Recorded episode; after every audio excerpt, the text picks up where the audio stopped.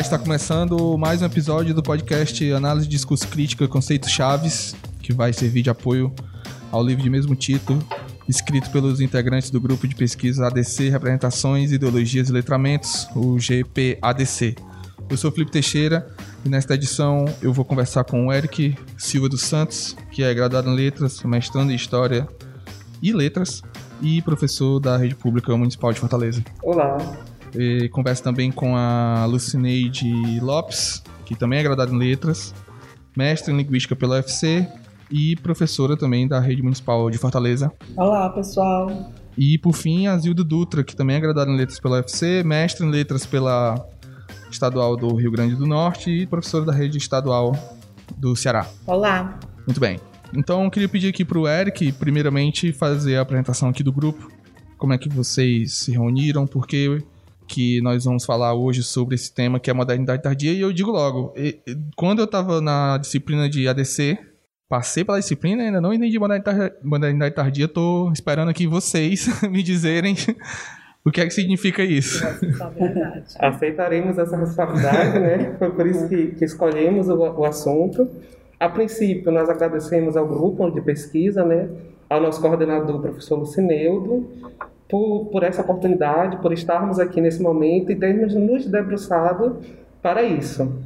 Para a gente tentar entender um pouco da modernidade e, é a partir, e eu tomo como isso é, a deixa justamente para falar que foi um desafio para nós três, porque a princípio nós três somos das letras, né? É, graduados em letras, mestrandos em letras e linguística. E a gente viu que esse desafio seria possível e seria, até certo ponto, prazeroso, porque seria justamente a gente compreender a transdisciplinaridade da análise do discurso crítica. Uhum. A gente saiu da nossa área de conforto e a gente foi para a sociologia para tentar compreender esse conceito. Uhum. E a partir daí, eu, a Lucineide e a Zilda, que já fazíamos parte do grupo de pesquisa quando essa proposta do livro ela aconteceu, a gente necessariamente pensou, ó, vamos ver o tema que nos interessa. Dentro dos temas que nós tínhamos elencados, a modernidade tardia foi aquele que assim suscitou a curiosidade. Uhum. E a partir daí a gente passou a pesquisar. E aí a gente, eu já gostaria de deixar aqui é, entendido, né, que num primeiro momento, quando a gente foi pesquisar modernidade tardia, a gente não tinha compreensão de modernidade e modernidade tardia. O que seria isso? Quais seriam as diferenças? Eu acredito que para um podcast a gente já pode definir aqui nesse momento que modernidade e modernidade tardia eles vão, vão ser usados como equivalentes, porque é isso que acontece na obra do Giddens. Uhum. E a gente apoiou basicamente nossa, nosso capítulo na obra do Giddens, embora tenha outros teóricos que, que teorizem a respeito da modernidade.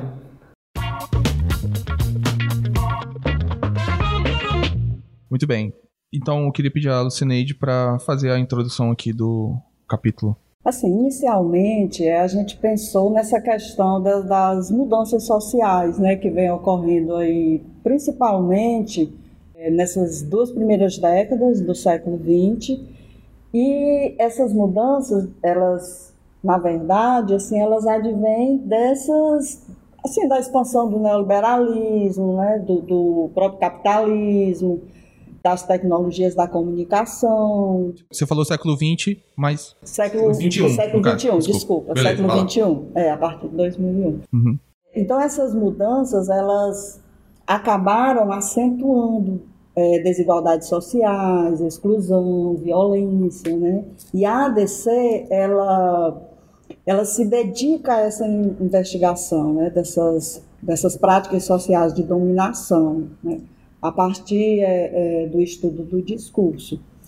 E aí o analista, né, da análise de discurso crítica, ele precisa ter a preocupação em formalizar esse problema social no trabalho e além dele forma, é, formalizar, ele precisa se posicionar é, acerca desse problema e precisa também de desvendar essas manifestações, associações é, é, sociais de, de dominação.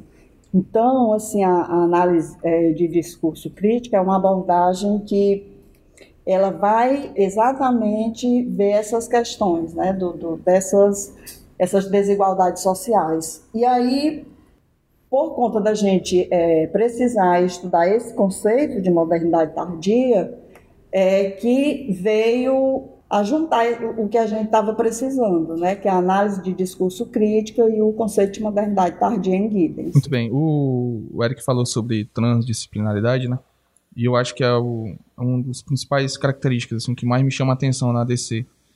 É isso, né, de você poder fazer essa análise crítica do discurso que pode estar em qualquer, na medicina, na, na arquitetura, e aqui no caso, a gente vai falar da sociologia, né? A gente vai aqui para as como vocês colocaram no título, né, para as bases da, desse conceito de modernidade tardia que está no, no, filósofo sociólogo, sociólogo, né? Sociólogo. Todos são filósofos, né? o Anthony Giddens. Pois é, e ele também ele é considerado, né, um, um filósofo é, social é, de Londres, assim, de maior repercussão, uhum. porque ele é ele nasceu em Londres, né? Interessante assim a gente pontuar. Ele nasceu em 18 de janeiro de 1938. É um sociólogo assim em plena atividade. Agora em Londres ele tem uma atuação mais assim política. Aqui no Brasil é, a gente se debruça mais nessa parte é, da sociologia. Né? Pois bem, então assim a gente pode pensar, né? É, como que Giddens veio para a ABC? E aí, é, na verdade, foi em uma obra de Koliarak Ferro, 999, né? Essa obra, ela coloca as bases da ADC, essas bases, ela traz a modernidade tardia, né, como para localizar é, os estudos, os estudos críticos do discurso, e assim, passou a ser um conceito, né, associado à, à abordagem. E aí é interessante que a gente pensa assim, né? Quando a gente, quando, quando a Lucineide ela cita essa obra do Fairclough e da Kolyarak, que é Discurso na Modernidade Tardia, a gente já vê que ali já é nomeado o Modernidade Tardia. Já existe esse termo. E o que é tardio? É algo que vem depois, tarde. Não significa necessariamente que é algo que veio é, com a ruptura mas que veio num momento mais tarde. E o Guidas ele defende essa, essa visão de que é algo acentuado, de que é uma modernidade acentuada. E para isso a gente teve, né, nesse momento, que viajar também pela, pela obra do Giddens, que é as consequências da modernidade. Pronto, é. No, nas consequências da modernidade, ele inicia, né, assim, dizendo o que que para ele não é modernidade tardia, para chegar no que na, na, sua proposta, né? Inicialmente Aí eu só acho interessante que nesse momento, nas consequências da modernidade, o Giddens ele ainda não chama de modernidade tardia, né, Lucineide? Não. O título do texto é modernidade, é as consequências da modernidade. Uhum. Mas a gente percebe que o autor e os autores que se apropriam do conceito, eles passam a chamá-lo de modernidade tardia. É. Só uma coisa que eu acho que a minha dúvida, a grande dúvida sobre modernidade tardia reside aí, que é o seguinte: a gente está falando de modernidade essa modernidade, ela é, vamos dizer assim, delimitada pelo tempo por, ou por características de, próprias de um tempo? Como, é, é porque às vezes eu acho que ele está falando da modernidade no sentido de idade moderna, a Terra, a Revolução Francesa, entendeu? Às vezes eu tenho essa sensação. É, mas assim, ele diz isso assim claramente, né? Esse pensamento dele não, não está é, relacionado a essa questão da modernidade ligada a estilo de vida, uhum. costumes, uhum. né, da Europa do, do século XVII, ou seja, essa questão de período de uhum. tempo. Ele diz até assim, vamos colocar essa definição numa caixa preta, entendeu? Então, deixa ali do lado, não é exatamente disso que eu quero tratar. E ele coloca também assim outro conceito que é muito aceito por muitos pesquisadores, né, que é a modernidade como transformações de, das instituições, que ele diz que também não é isso, que é esse termo que é muito recorrente de pós-modernidade, uhum. né? É, então, assim, na verdade, ele trata a modernidade é, a partir de uma análise das instituições sociais. É porque, como a gente tem na cabeça da gente modernidade muito relacionada à questão de tempo, de período, uhum. então fica complicado para a gente trazer o pensamento da gente né, para esse ponto onde é, o Giddens quer, que é essa questão de analisar as instituições. E aí ele começa fazendo essa análise. Né? Primeiro ele fala das ele fala das descontinuidades das instituições, que ele é, diz assim que essas descontinuidades elas não são, é, elas não estão relacionadas ao, ao desenvolvimento histórico. Não é sobre isso que ele quer tratar. Não é sobre desenvolvimento histórico. Na verdade, ele quer tratar é, de, de, um conjunto de um conjunto de descontinuidades do próprio período moderno. E aí por isso que ele apresenta as características da descontinuidade eu ousaria dizer que não é histórico, é sociológico. É a partir da visão sociológica que a gente vai pensar, não é na cronologia. Que podem né? acontecer em determinados períodos de tempo em lugares diferentes. Tipo, a mesma coisa ou processos parecidos acontece lá décadas depois num, num, num continente diferente, num país diferente. Então por isso que fica difícil de você colocar na caixinha do, começou nesse ano e terminou nesse ano, né? Que é como a gente aprende história, né, na escola. Pois é, então assim é complicado, né, para a cabeça da gente sair desse pensamento. E aí é, ele ele explica assim como identificar essas descontinuidades, como a partir uhum. de que ponto, né, identificar. E aí ele cita, né, é, três noções. É, o ritmo da mudança, o escopo da mudança e a natureza própria das instituições é, modernas. Esse ritmo da mudança que assim a gente está acostumadíssimo, né? Que é essa questão da rapidez com que as mudanças ocorrem na modernidade. O escopo da mudança está relacionado à conexão global e essas transformações que ocorreram com essa conexão. E essa é, natureza própria das instituições modernas, é, ele cita assim, conceitos que o Eric vai conversar daqui a pouquinho, que é, por exemplo, a noção é, de Estado-nação, né, que é própria das instituições modernas, a questão do trabalho assalariado e do produto como mercadoria, que é algo próprio né, das instituições modernas. Então, tem assim esses, esses três pontos que eles, eles alavancam essa questão da descontinuidade que ele trata, ele guia trata. Outra coisa que eu achei interessante nesse texto é que, quando vocês trouxeram para o capítulo o, tema do Ocidente. Vocês colocam o Ocidente como com O maiúsculo e tal. E é interessante que, embora geograficamente estejamos no, no Ocidente, nós não fazemos parte, nós latino-americanos, uhum. não fazemos parte desse Ocidente, né?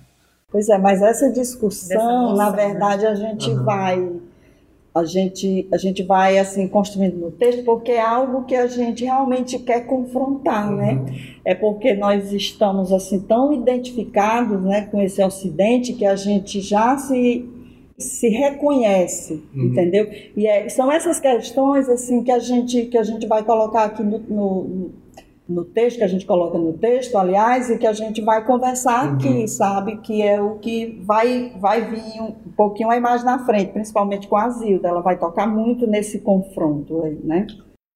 Só, eu só falei dessa questão do Ocidente porque essas características que você falou da natureza própria das instituições modernas, eu reconheço como são essas características são europeias, estadunidenses, assim que a gente só foi colonizado para entender que a gente faz parte disso também, mas que não é bem assim. Isso, mas né? é, é porque... Dadas as nossas próprias características da nossa sociedade latino-americana e tal. É porque isso é tão imposto, né, uhum. secularmente, uhum.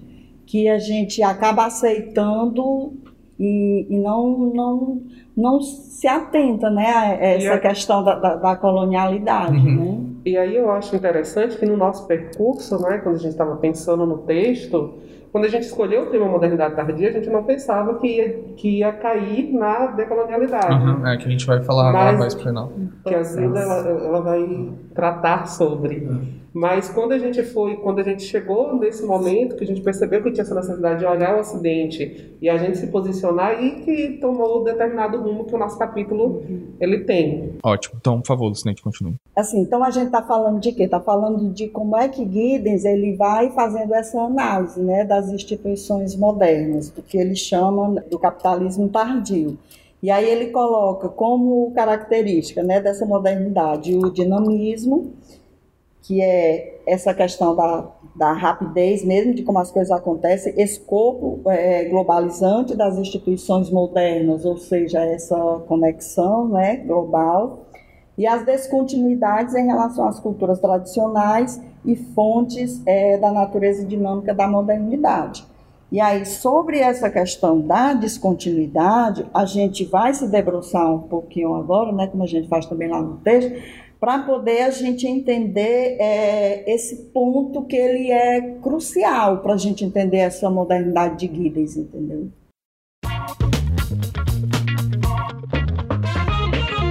Então, para falar desse caráter dinâmico, eu chamo a Zilda para fazer essa explanação. Então, como a Lucineide falou, a gente é, já está vivendo né, esse caráter dinâmico da modernidade. As coisas vão acontecendo assim muito rápido e a gente vai é, vai percebendo o quanto o quanto é essa dinamicidade né do tempo em relação ao espaço aí a gente é, vai entrar na questão do, do tempo e do espaço para Giddens né que é um dos é, mecanismos de desencaixe que mais tarde a, a Lucineide vai falar então, como é que a gente é, percebeu esse, esse, esse, dinamismo do esse dinamismo da, da modernidade nessa questão do tempo e do espaço? É que antes, na, no período pré-moderno, a questão do tempo e espaço, eles não eles não se separavam, era como se tivessem imbricados um no outro, né? Não se percebia a questão do tempo separado em relação ao espaço. O homem pré-moderno, ele, ele mediu o tempo é, através do, do, da natureza, né, do, do, do, próprio espaço em que, ele, em que ele estava. Ele não, a gente pode até fazer uma, uma ponte com o que acontece hoje no interior. Uma pessoa que mora no interior do interior, assim, bem escondido, que não uhum. se liga ao relógio, né, que não tem contato com esses meios que a gente tem tecnológicos, então ele seguia pelo tempo. Ele olha o tempo, o homem do campo, né? Ele olha o tempo e diz se tá bom para plantar, se se tá bom para, né, para esperar um pouquinho. E ele diz que é meio-dia porque o sol está muito baixo uhum. e, e etc e tal, né? Então assim, era dessa forma, né, com o homem pré-moderno. Como ele não tinha ainda é, essa questão do, da delimitação do tempo, ele se orientava dessa forma, né, com relação à natureza e ao próprio espaço, né? O próprio espaço em que ele estava. Então, muitas vezes se confundia é, a questão local, o espaço com o tempo, porque o tempo não era a mesma coisa para todo mundo. Uhum. Sobre isso, surgiu agora. Por exemplo, a gente tem um horário de trabalho, certo? Então, eu, se eu saio do trabalho e aqui em Fortaleza, que a gente, todos os dias do ano, tem praticamente a mesma duração. O dia no sentido de horas de sol, né? A gente amanhece 5 e meia, 6 horas e anoitece 5 e meia, 6 horas. Então, se eu saio do trabalho e ainda tem sol, então é, dá, um, dá um, um, uma sensação de que tá, tá errado isso aqui, né? Então, meio que tem isso também, né? A gente tá meio condicionado a isso. E é interessante. Ainda tem os resquícios, isso, né? Exatamente. Dessa... Exatamente. É por isso que o homem do sertão ele ainda tem isso assim tão presente, tão marcado nele. Eu morei em Portugal uma época e durante o verão vai anoitecer 9 horas da noite. E aí eu tinha essa sensação, eu saía do trabalho às 6 e, gente, peraí, Tá certo isso? Isso aí é, é, exatamente essa questão do desencaixe, né? Uhum. Que o Guidens é. fala. Porque, por que desencaixe? Porque desloca né, o tempo e o espaço, desloca para a questão do ciclo industrialista, né? Que é a questão de quando, com a invenção do relógio, com as indústrias, o homem ele precisou se adaptar a esse ciclo da indústria e não mais ao próprio corpo, Isso. né? Então, ou da então, natureza. Ou da natureza, né? Então, é, é, é, o fato dele é, almoçar às 12 horas não é necessariamente por ele estar com fome, é porque é a hora que é permitido pela, uhum. pelo trabalho, né? Então, o que ele, ele diz dessa separação do tempo e espaço é exatamente isso aí que você sentiu lá. e outra coisa, no home office, eu trabalho em casa desde 2015. E é interessante, se um dia que eu tô, mais, tô com menos trabalho, eu acordo às nove da manhã, eu tenho eu sinto uma pressão interna, eu estou errado, eu não era para ter acordado cedo. Uhum. Para que se, se eu não preciso sair, se eu não preciso, né? Mas a gente não é muito guiado, é, nós da, dessa modernidade, né, a gente é muito guiado pelo relógio, né? A gente uhum. percebe que a gente fica todo tempo olhando o celular, olhando o relógio, né? Coisa que, é, então, que foi surgir com a Revolução Industrial. E às né? vezes é, esse, esse tema é tão. Como é que se fala? Instigante, você fica. Hoje, talvez nem tanto, porque a gente não tá mais. A gente tem outras formas de distração, mas quando a televisão reinava única e preponderante. Cansei de ouvir minha mãe falar, pô, terminou o jornal, teu pai não chegou ainda. Tipo, não é a hora do relógio, é a hora do, do, do programa da TV, né? Ou então de você, sei lá. Uhum. Eu lembro nitidamente de uma, de, uma, de uma, situação que teve uma briga da CBF com a Globo. E aí a CBF marcou um jogo do Brasil para as 8h30 na hora do Jornal Nacional. Uhum. E aí eu lembro minha mãe chegar em casa assim, jogo? Hoje? falei, que horas?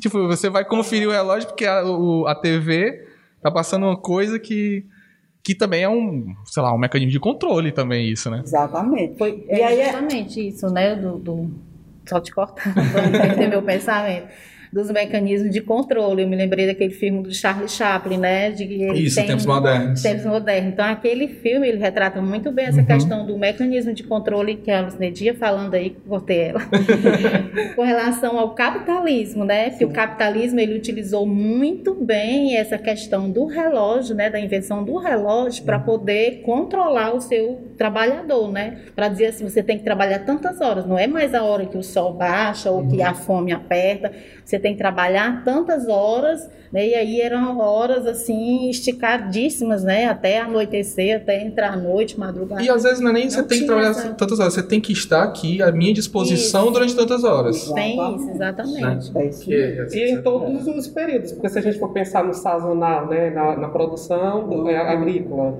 é, tem períodos e tem períodos isso. que foi desrespeitado a partir desse momento da necessidade de produzir, produzir, produzir. Então, assim, isso aí foi muito interessante para mim entender essa proposta do Guidens, né? De por que, que o que era, na verdade, essa modalidade tardia para ele. Porque, como tem muitas denominações né, que, que colocam é, essa modernidade mais como que houve uma transformação né, para instituições diferentes, então, quando a gente coloca essa questão aí do relógio, a gente percebe que nós ainda estamos né, na modernidade.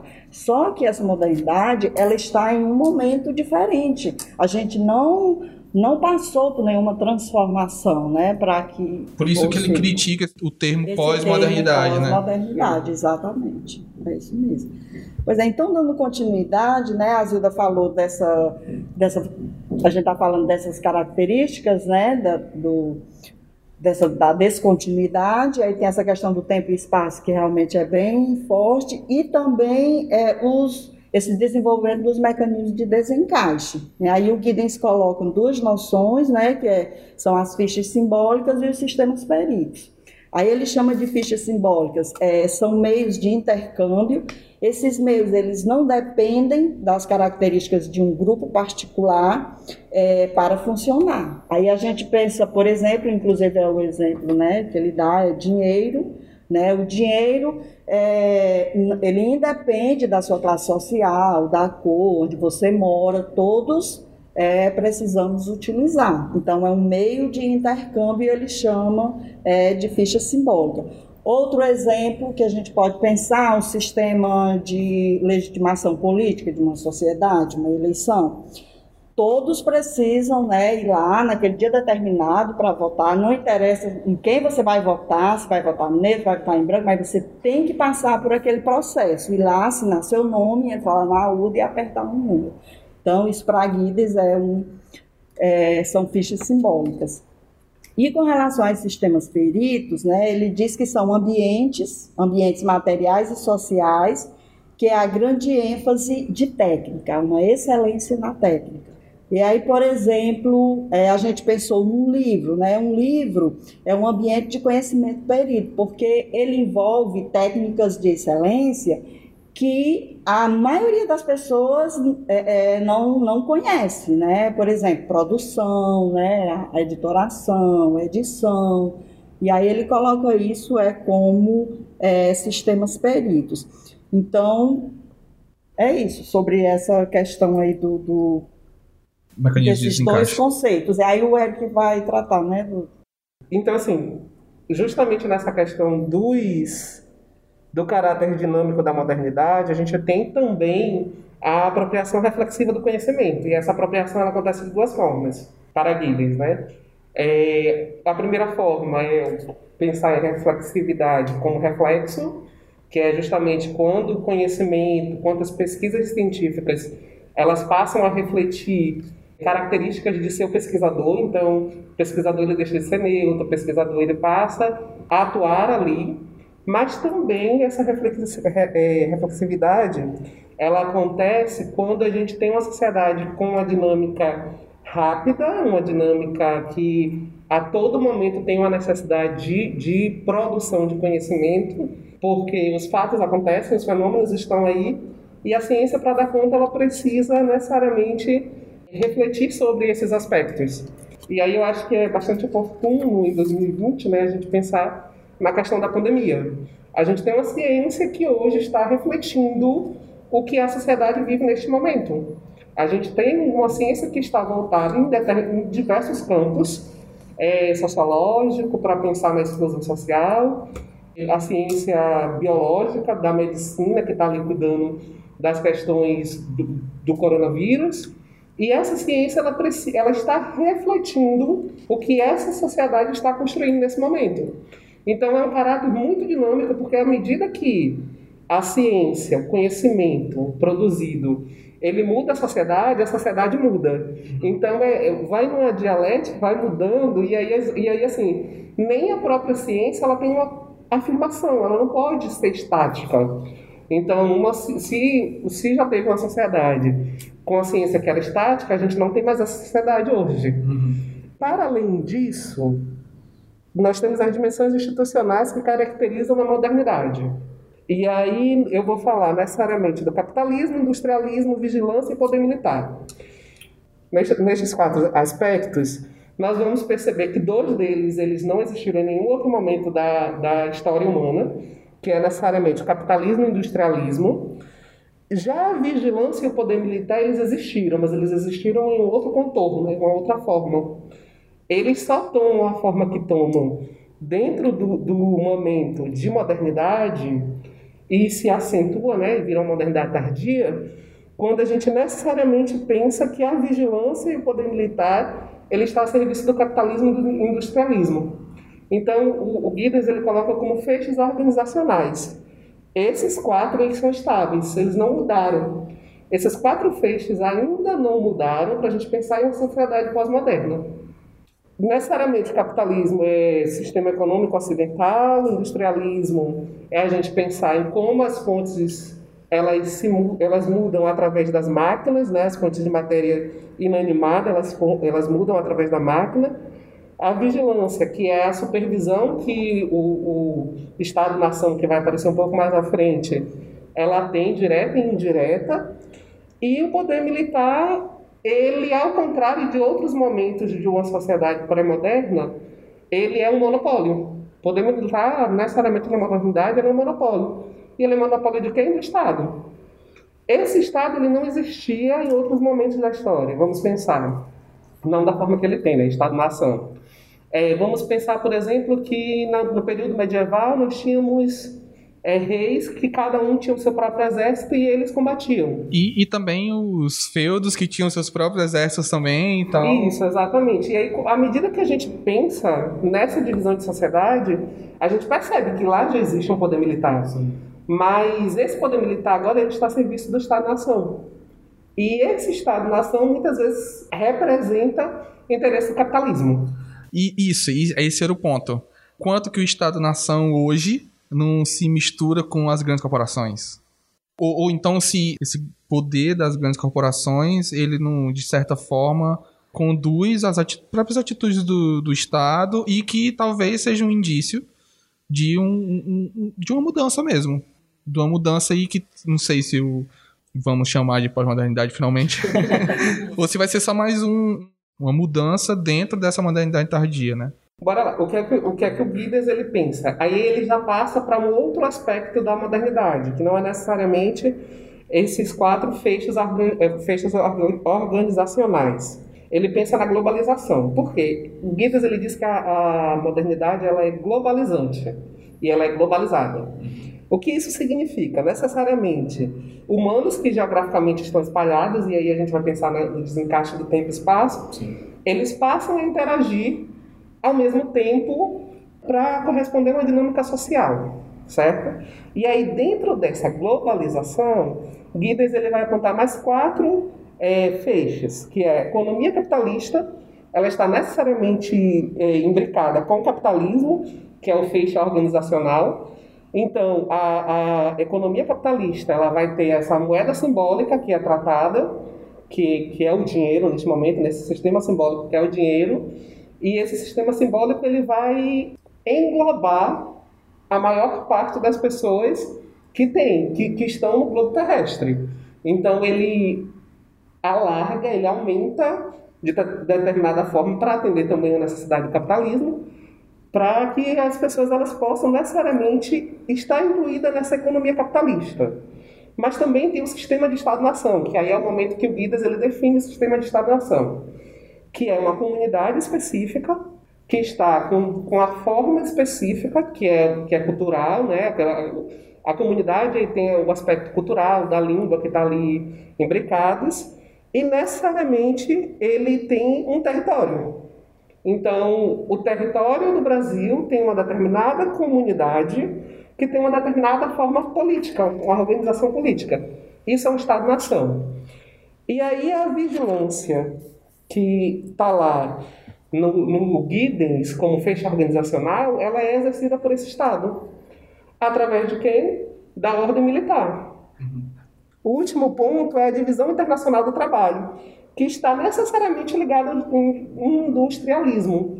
E aí é quando a gente pensa, né, que um, um material que, que, tem aqui no, no, nosso espaço, que veio com uma peça de um determinado lugar, outra peça de outro lugar, e a construção foi em outro lugar, que está ligado a esse industrialismo, que é as máquinas trabalhando, de, de preferência da forma mais barata, né, para as empresas, e necessariamente isso vai tornar a, a modernidade tardia, essas características.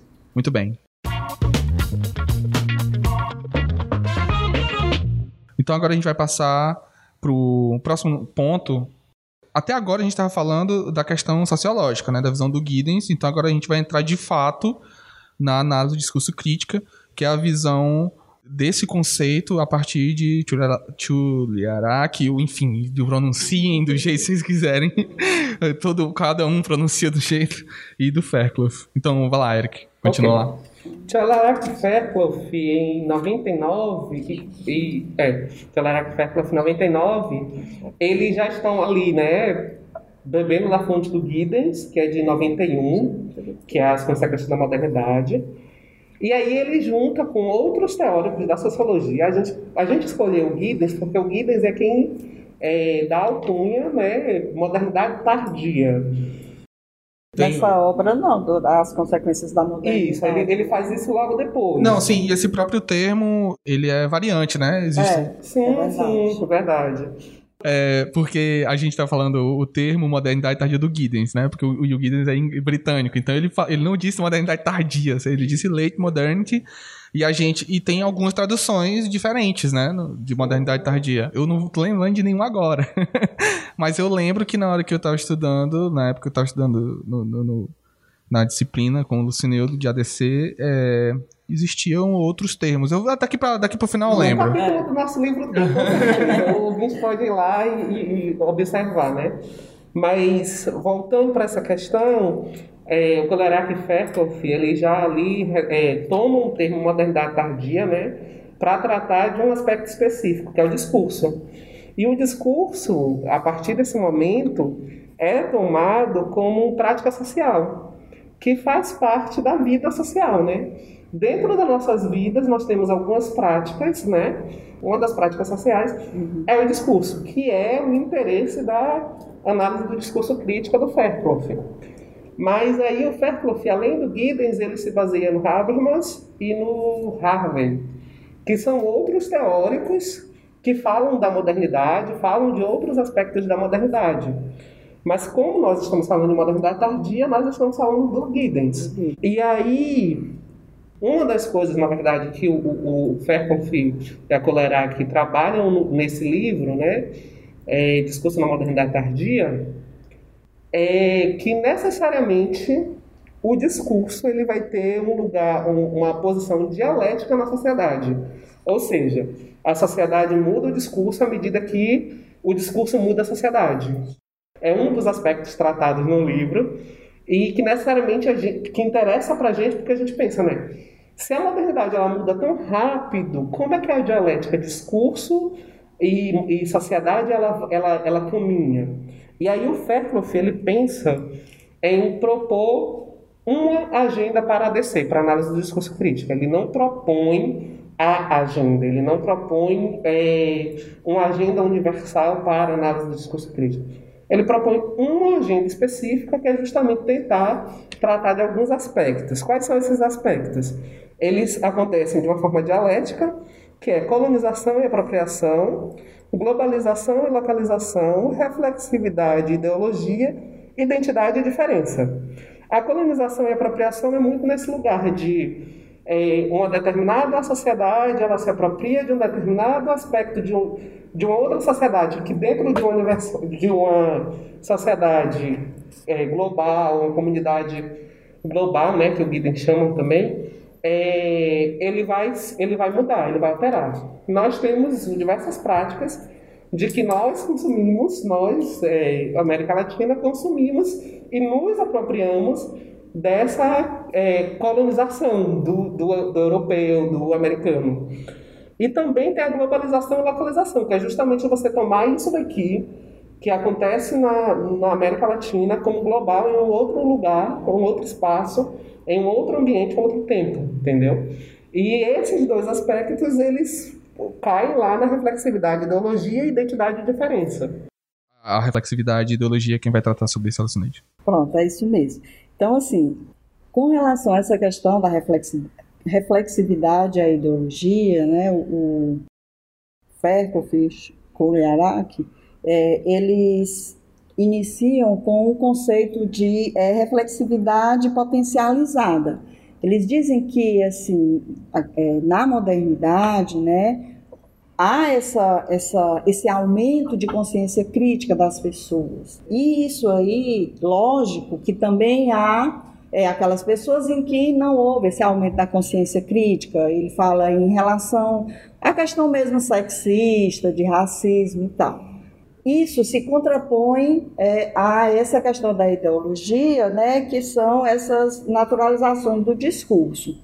Então, é essa oposição essa, entre essa reflexividade potencializada, que são é, essas pessoas que têm essa consciência crítica, é, em, em oposição a essa ideologia, ou seja, essa neutralização dos discursos. E com relação à identidade e à diferença, essa questão da identidade, é, na análise de discurso crítico, ela está relacionada a uma interação, a uma interação é, na construção de pessoas. Então, assim, é, lutar pelos meus, pela sua própria identidade é lutar pela diferença, pelas diferenças. Então, assim, esses diálogos, eles, eles são fundamentais né, né, nessa modernidade. E outra coisa, assim, interessante que o, o, eles colocam, os autores, é que, na verdade, essa agenda, é, ele coloca como uma contribuição, né, uma contribuição para, para essa questão, assim, de você da sua, da, da, da sua própria formação, né, do que somos e do, do que podemos fazer. E assim, é, com esse, esse estudo né, que a gente fez, porque na verdade, como o Eric falou, foi um processo assim muito, muito interessante mesmo, as coisas foram acontecendo para o artigo ir se construindo. Chegou um momento que é, o professor Lucineiro pediu para que mandasse um e-mail para a professora Viviane para ver com ela como era que estava essa questão da modernidade, porque aí a gente já acrescentava no artigo. E ela colocou um artigo para a gente ler, apresentando a gente a perspectiva da decolonialidade. Então, nesse momento, com essas leituras, e aí a gente colocou o texto também lá no grupo, tudo. E aí a gente pensou, e agora, né? Porque tudo que a gente viu né, desse conceito de modernidade tardia é colonialidade do saber, ou seja, está colocado assim nas discussões é, de uma forma assim muito forte. A gente não havia parado ainda para pensar sobre isso. Então o, o, nosso próximo o nosso próximo assunto né ele, ele vai ele vai tratar exatamente disso desse confronto né dessa colonialidade do saber com essa perspectiva da decolonialidade e assim, como é, foi o, é assim, o que a gente sempre é, é, questionava, né? Como é que a gente vai se inserir nessa perspectiva decolonial, né? Assim, interessante essas discussões. Aí, e outra coisa que eu achei interessante quando você falou de identidade e diferença, você falou, né? Quando eu luto pela minha identidade, eu tô ao mesmo tempo lutando pela diferença, pela questão diversa, que é a sociedade, a vida, o mundo.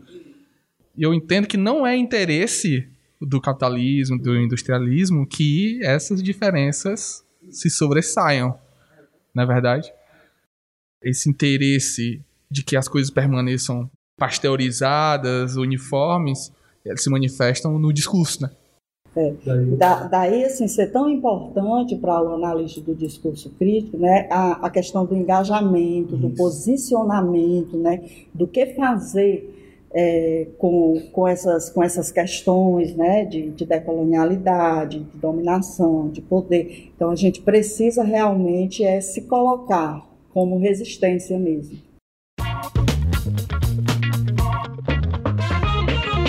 Muito bem, então pra, a gente vai agora para o último tópico. A Zildo vai falar para a gente sobre a visão decolonial desse tópico e enfim a gente vai expandir né, também para outras questões. Uhum.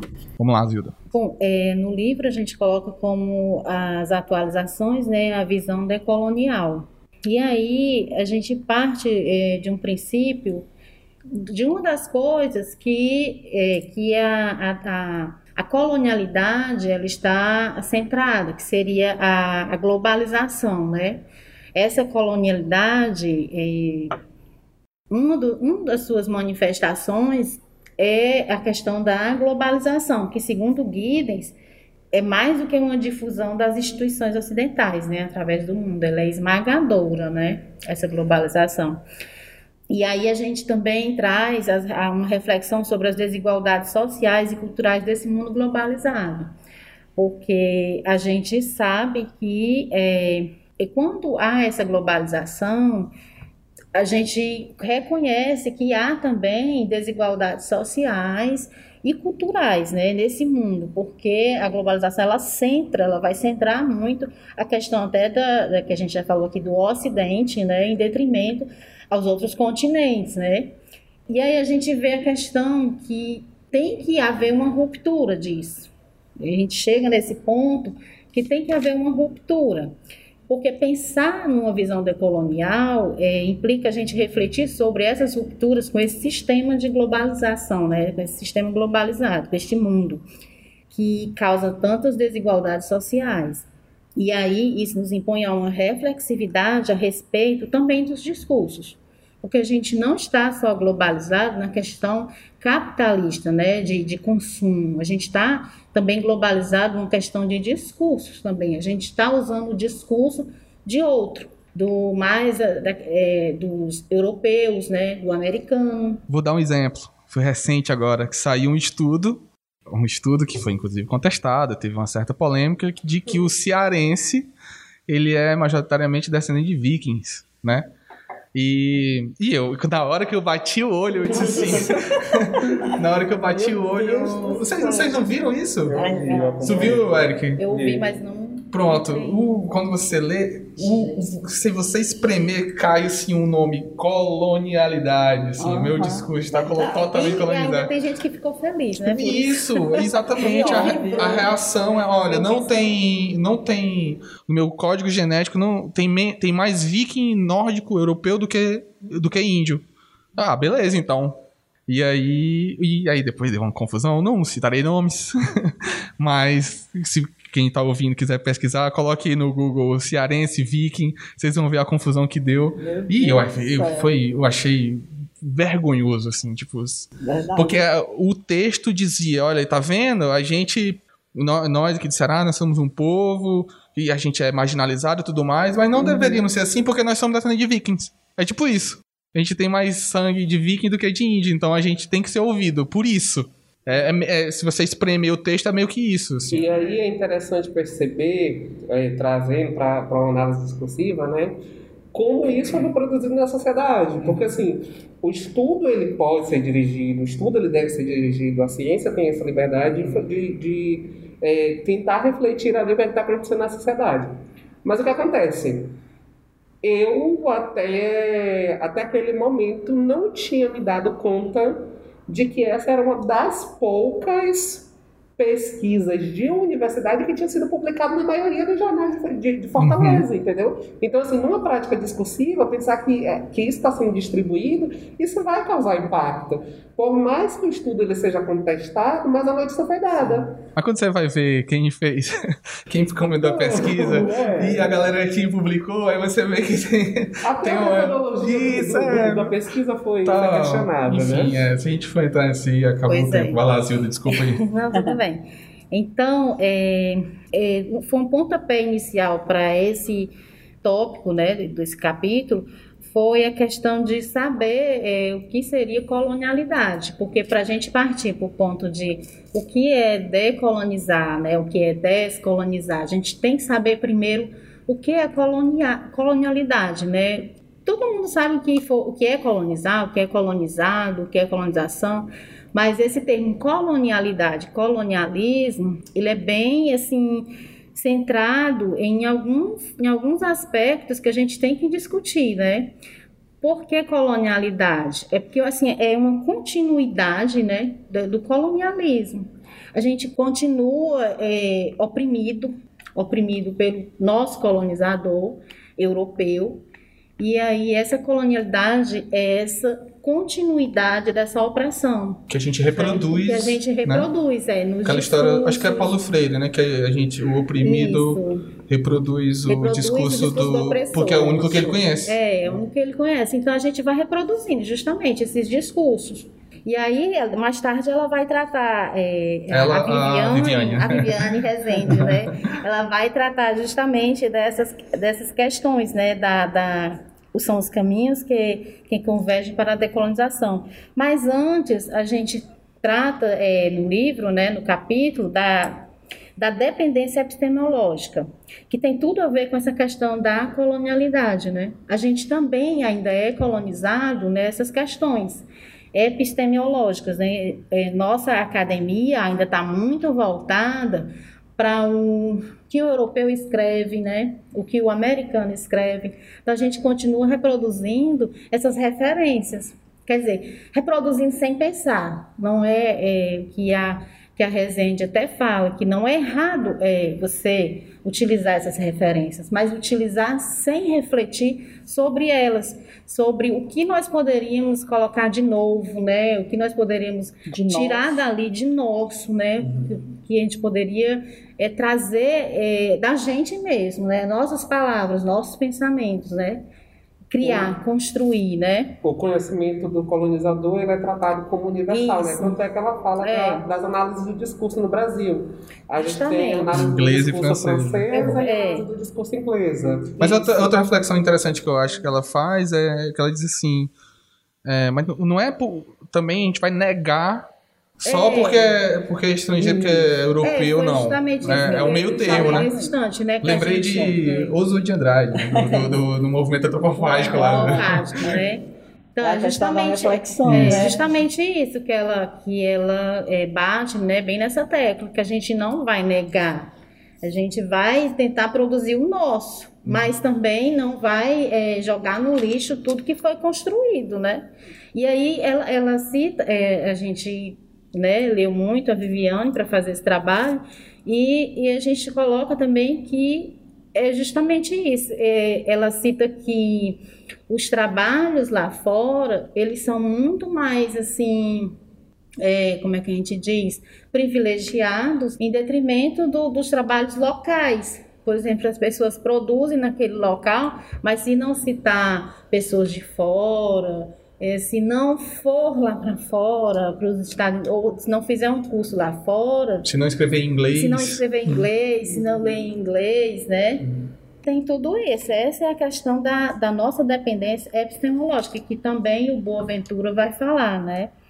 Ele fala até, eu acho que é ele, o Boaventura e Menezes falam em epistemicídio. Hum. Né? Não sei se. Eu achei mais maravilhoso tarde, esse né? termo eu destaquei aqui na. Vou colocar na pauta porque eu achei ótimo. É, é. Mas, mas antes Isso, eu vou, né? eu vou tocar no, no, ponto que, a gente, que eu acho que eu acabei passando sobre a questão, é, os caminhos convergentes Sim. da decolonização, né? Que é, é decolonizar o saber, o poder e o ser. Quer dizer, a gente é colonizado nesses três pontos, né? no saber, no poder e no ser no saber quando o nosso discurso ele não é ele não é como é que diz? Ele não é aceito as nossas falas assim como eu já falei né mais privilegiado o discurso do outro. Então a gente acaba reproduzindo isso nos livros na fala e, e muitas coisas né? A gente acaba reproduzindo tudo isso e não valorizando o nosso saber o nosso conhecimento. A gente acaba só pegando o conhecimento dos outros só bebendo dos outros e não fazendo aquilo nosso, né? E do poder acaba que é não sendo por não ser valorizado isso, né? As instituições elas não, as instituições oficiais elas acabam não aceitando qualquer qualquer trabalho, né? Qualquer coisa. Então tem essa questão e também do ser, né? O ser ele acaba sendo desvalorizado por ele não ter o, o seu conhecimento local, é, como é que a gente fala? Validado, né? É, validado, justamente. Ele não tem aquele conhecimento local validado. Tem sempre que mostrar que sabe o conhecimento do europeu, do americano, que conhece todo mundo. Aí, se você não conhece fulano de tal, fulano de tal, você é mal visto, né, na academia. Você tem que beber do eurocentrismo do americanismo para ser valorizado, né? A questão do epistemicídio, né, uhum. que a gente está falando. Nossa, adorei. Que o Boaventura, ele, ele até ele fala sobre isso, Boaventura e Menezes. Na verdade, ele usa uma palavra bem que eu não estou conseguindo lembrar, mas é como se fosse... O extermínio, apagamento? Isso, mais ou menos isso. O apagamento ou o extermínio, né, da, da... Como é que a gente diz? Do discurso local, né? Como se você não existisse. Por exemplo, como até o Eric já falou, que o discurso, o discurso é, oficial, o discurso globalizado, aquele é tido como universal. Por exemplo, uhum. o europeu. O discurso do europeu, de francês, é tido, é tido como universal para um saber local, né? Quer dizer, aquele saber local, ele não vai é, ser visto ele, o que vai ser visto é o saber universal, né, do europeu, do francês lá, do, do inglês e do americano, né? Dá um exemplo que eu vi esse final de semana que eu acho que casa com o que você está falando, que foi tem uma rede de notícias portuguesa chamada SIC e aí e o apresentador do jornal, você viu? O apresentador negro com cabelo rasta, né? É, eu não estou lembrando qual é o país afetante. Ele, é, não sei se é de Angola ou de Moçambique, Cabo é. Verde, mas enfim. Eu, Acho ele, que é Angola. Ele estava apresentando o jornal da SIC, que é essa TV portuguesa, e ele estava com esse cabelo, e os comentários foram: ah, eu não sou racista mais.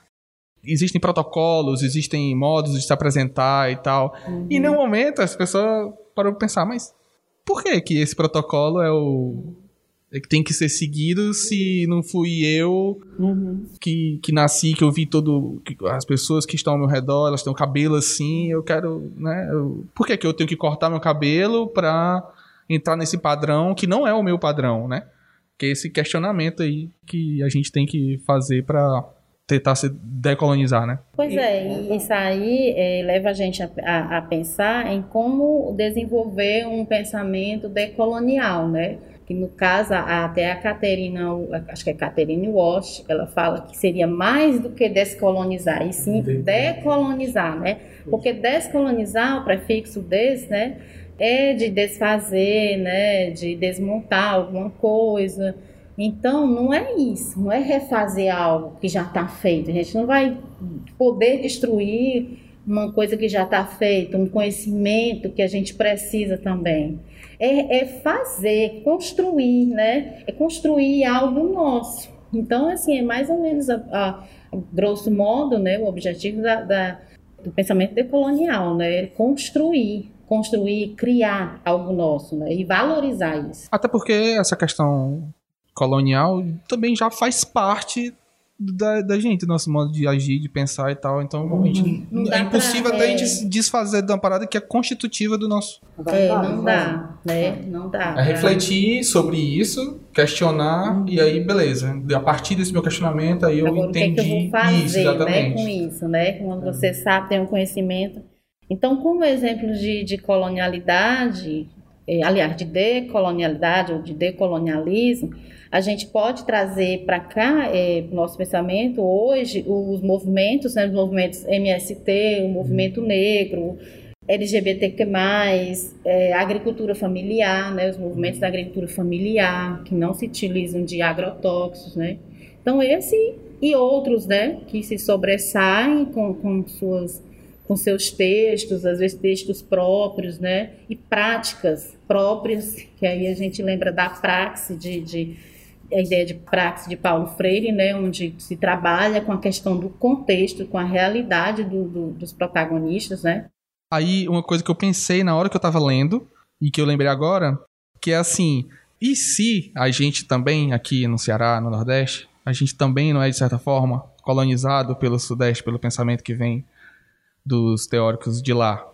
e o quanto que Fortaleza coloniza o interior. o interior. Então, assim, é sempre relação de poder né? que, vai, que a gente precisa refletir Isso, sobre. Exatamente. A questão não é se tem ou não tem, a questão é tem. é que existe é, e quem que... está pensando Deixa precisa... também eu problematizar um pouco. Mas será que nós, como professores, na nossa sala de a aula, gente, nas é. nossas relações, na nossa relação de poder com os nossos alunos, nós estamos colonizando ou decolonizando? É, é, um... é eu sei, é um, um grande beco sem saída, um maravilhoso, porque gera é, esse tipo de discussão. São provocações. É... Muito bem, então agora só para encerrar, eu queria que vocês fizessem suas considerações finais, se despedissem, e eu queria já antes dizer que gostei muito e acho que entendi o que é modernidade tardia. Pronto, é, eu agradeço né, esse, essa, esse momento, agradeço as meninas que fizeram essa caminhada, agradeço a, ao grupo, ao GPADC. E nesse momento, pensando nessa questão da reflexividade, pensando em tudo, é, pensar na decolonialidade, eu só gostaria de fazer uma, uma, uma observação aqui. É, o Boaventura ele pensa no, no, epistemicídio e quem desenvolve isso no Brasil é Sueli Carneiro, mulher negra. Então, assim, é interessante que a gente é, faça justiça porque a gente está tentando pensar de uma maneira decolonial. Né? E, e, além disso, em relação à questão do nosso texto, algumas pessoas elas cobraram o nosso posicionamento. Eu acho que o nosso posicionamento está na construção do texto, que é você sair de, de uma matriz necessariamente europeia e você está aqui com, com uma mulher latino-americana, que é a Viviane, é, que está necessariamente pensando em como fazer essa decolonialidade, né? Uhum. E só o fato da gente estar discutindo sobre isso, eu acho que já é um, de certa forma, um posicionamento. Né? Com certeza. Se a gente está dizendo, olha, a gente tem, precisa pensar de maneira decolonial, de, de, assim, a gente pode parar aí, mas é um... Porque no primeiro momento do texto a gente descreve muito como foi que esse processo foi feito, né? Uhum. E ao final a gente toma uhum. nosso posicionamento. Ótimo. Né? Snake, por favor.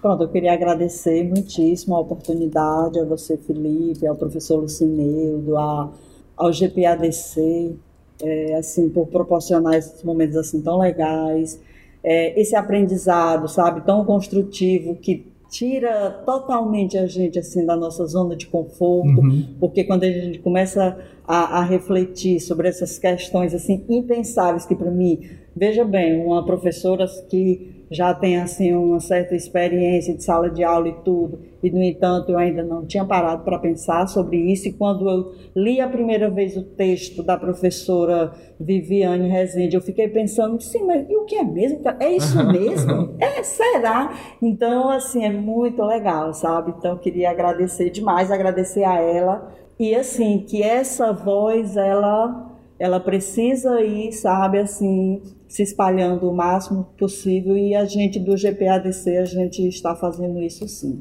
Ótimo. Zilda, por favor. Pronto, também queria agradecer né, a todos que nos proporcionou, nos proporcionou essa, essa experiência, né? E também que, assim como a Lucineide, é, eu também fui instigada, né, a pesquisar sobre isso e principalmente a questão da decolonialidade, né?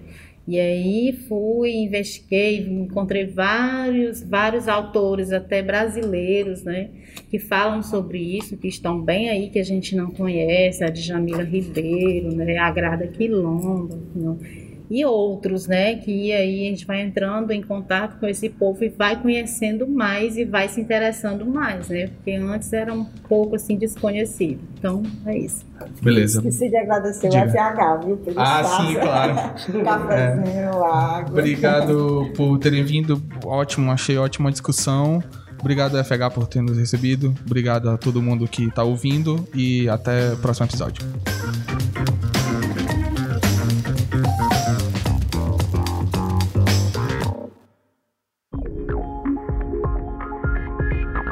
Este podcast é uma realização do grupo de pesquisa Análise de Discurso Crítica, Representações, Ideologias e Letramentos, o GPADC, da Universidade Estadual do Ceará, e produzido pela Etc. Podcasts Acadêmicos em parceria com a 20 a 20 produtora.